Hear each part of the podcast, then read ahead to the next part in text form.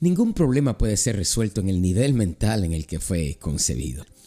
Para ser vencedores es necesario reacondicionar nuestra mente a niveles mucho mayores.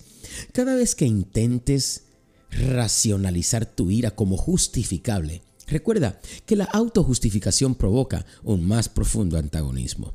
El nivel de la solución siempre será diferente al nivel del problema. Para ir más allá del nivel del problema, deberás verte claramente a ti mismo.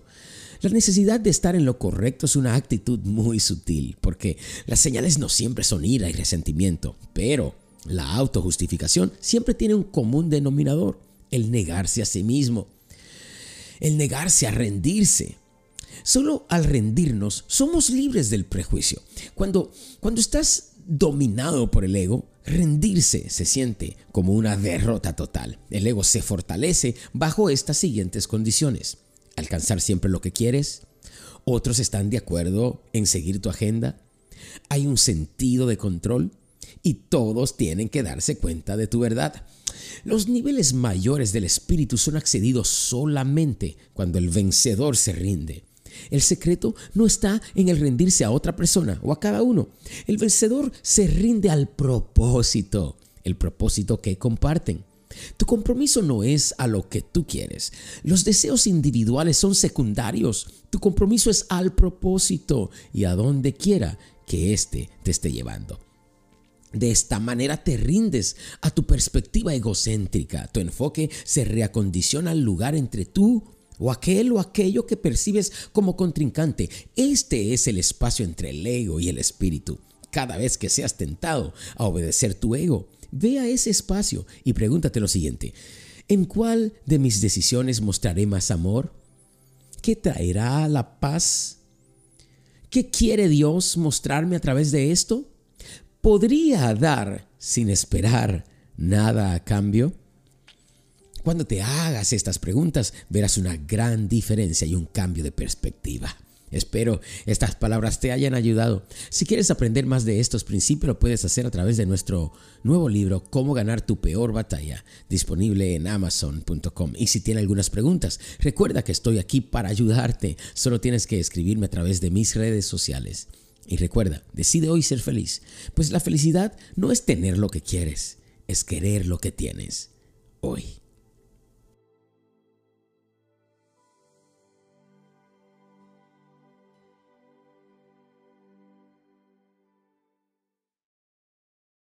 Tu propósito en la vida es encontrar tu propósito y dar todo tu corazón y alma a Él. Debe ser nuestra misión en la vida no buscar la felicidad, sino más bien buscar entender nuestro propósito. Usualmente nos tentamos a nosotros mismos a hacernos víctimas, a enfocarnos en nosotros mismos, en lo que estamos pasando, en lo que nos han hecho. Y el problema de esta perspectiva es que no puedes ver el retrato completo del por qué estás pasando las cosas que estás pasando. Por ende, no podrás moverte efectivamente hacia tu propósito. Cuando te sientas tentado a enfocarte solo en lo que estás pasando, hazte estas siguientes preguntas. ¿En cuál de mis decisiones mostraré más amor? ¿Qué traerá la paz en este momento? ¿Qué quiere Dios mostrarme a través de esto? ¿Podría dar algo sin esperar nada a cambio? Estas preguntas no tienen respuestas automáticas, pero ellas sirven más bien para despertarte espiritualmente. Ellas te sincronizan con un proceso que es más grande que tú y yo. Las ventajas de hacer esto no son obvias al principio, pero tu acondicionamiento quizás te podrá decir, ¿qué hay de malo en alcanzar lo que quiero? ¿Por qué debo considerar a otro aun cuando actúan injustamente? Tengo derecho a que la gente vea mi verdad. Lo que el ego no puede ver ni entender es que hay algo más precioso que está escondido en el principio espiritual. Es un misterio. El misterio que nace del amor y te lleva a un lugar de paz y de gozo que no está atado a las situaciones presentes porque sabes que existe un propósito mayor que ha de manifestarse. Y ese propósito es el que debes de enfocarte, aunque no lo entiendas ni sepas de qué se trata hoy.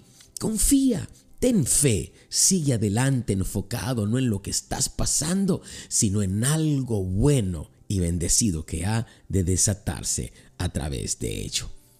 Espero estas palabras te hayan ayudado. Recuerda que si quieres aprender más de estos principios lo puedes hacer a través de nuestro libro Cómo ganar tu peor batalla disponible en amazon.com. Y si tienes alguna pregunta, recuerda que estoy aquí para ayudarte. Solo tienes que escribirme a través de mis redes sociales. Y recuerda, para ser feliz no tienes que buscar la felicidad. El ser feliz no significa tener lo que quieres, sino más bien querer lo que tienes. Hoy.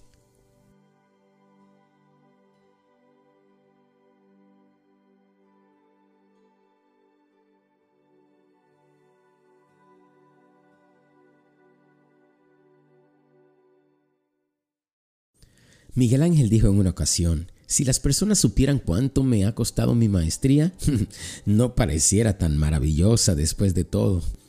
La ley de Hooke es un término técnico que describe la tendencia de los materiales a volver a su estado original, después que la presión ha sido removida.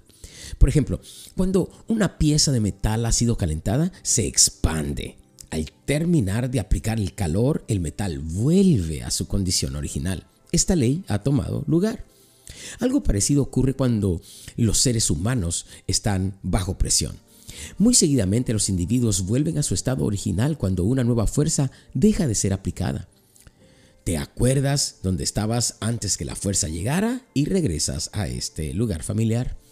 Para crear un cambio permanente dentro de un material o un ser humano, una fuerza debe ser aplicada que exceda el límite elástico del objeto o el antiguo acondicionamiento del individuo.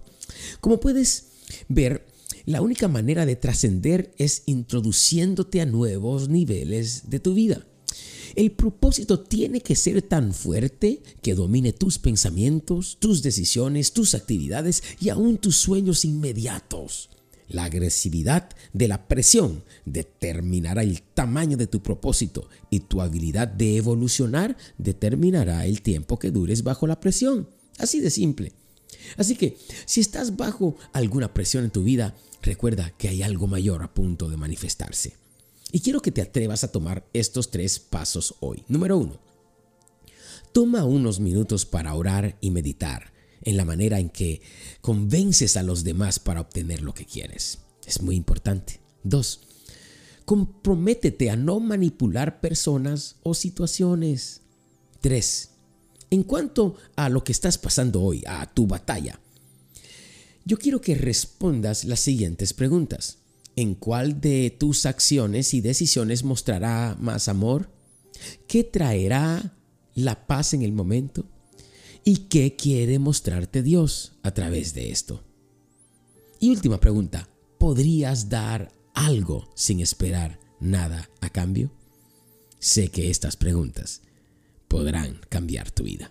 Espero que estas palabras te hayan ayudado. Siempre estemos conectados aquí a través de esta poderosa emisora y recuerda que si tienes alguna pregunta, estoy aquí para ayudarte. Solamente búscame a través de las redes sociales y escríbeme.